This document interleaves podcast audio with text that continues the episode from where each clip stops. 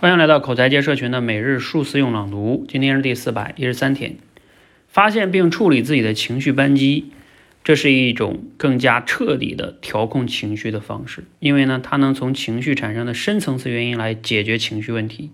对调整情绪体或者是惯性情绪模式尤其有效。所谓的情绪扳机啊，就是指一些让你莫名其妙的产生情绪的敏感的词语啊、句子啊或者行为。这些情绪呢，是由这些敏感的话语或者是行为引起的。实际上呢，和做出这些行为说说出这些话的人没有很大的相关性。一个人之所以会产生那么大的情绪啊，与过往的一些记忆深刻的负面经历和这些话语或者行为有关。于是呢，这些话语或者行为呢，就成为了负面经历的代名词。我们把它叫做情绪扳机，就好像你手枪上了子弹。别人一扣动扳机啊，这个子弹就会直接出膛。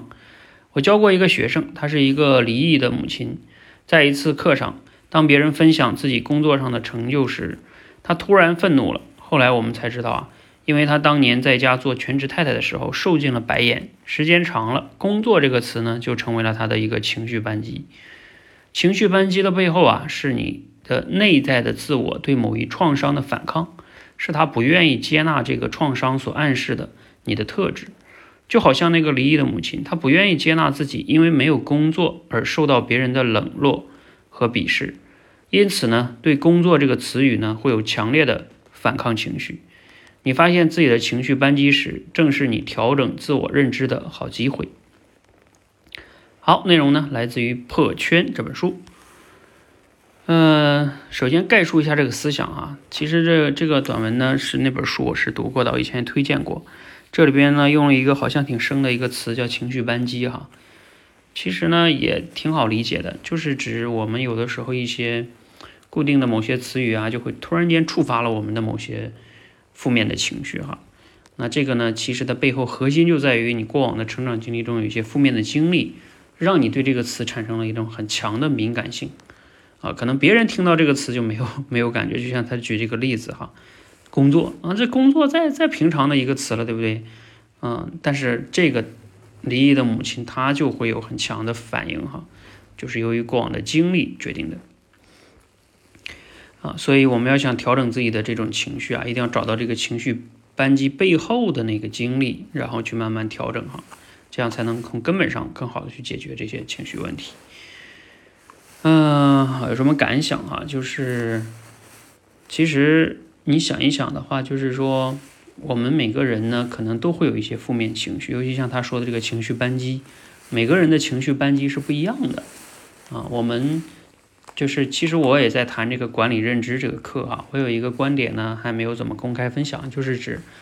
嗯，情绪是我们认知管理的一个很好的抓手，或者说叫。嗯，线索也行啊，镜子也行，就是它可以通过情绪反映我们的认知，啊，你就想一想嘛，呃，我们每天有时候会经历很多的负面情绪，尤其像他说的这种，啊，你要去觉察一下、反思一下、分析一下，你这个情绪是怎么产生的。那这样的话呢，你才能更好的认识自己的这个情绪，也能更好的管理情绪，未来呢，让负面情绪可能尽量少的。发生，让自己更加的平和哈。所以在实际生活中的运用呢，呃，也是这样的。就是我建议大家可以就是做一个情绪记录的笔记，比如说记记录大概的逻辑就是啊，先记录自己有什么样的负面情绪，然后呢，看一看这个负面情绪产生了什么样的，是由什么事件引起的，嗯，然后分析背后的认知是什么。哎，这样你就能不断的认识自己，以后再有这样的情绪出来，有可能你就会更加的容易控制了。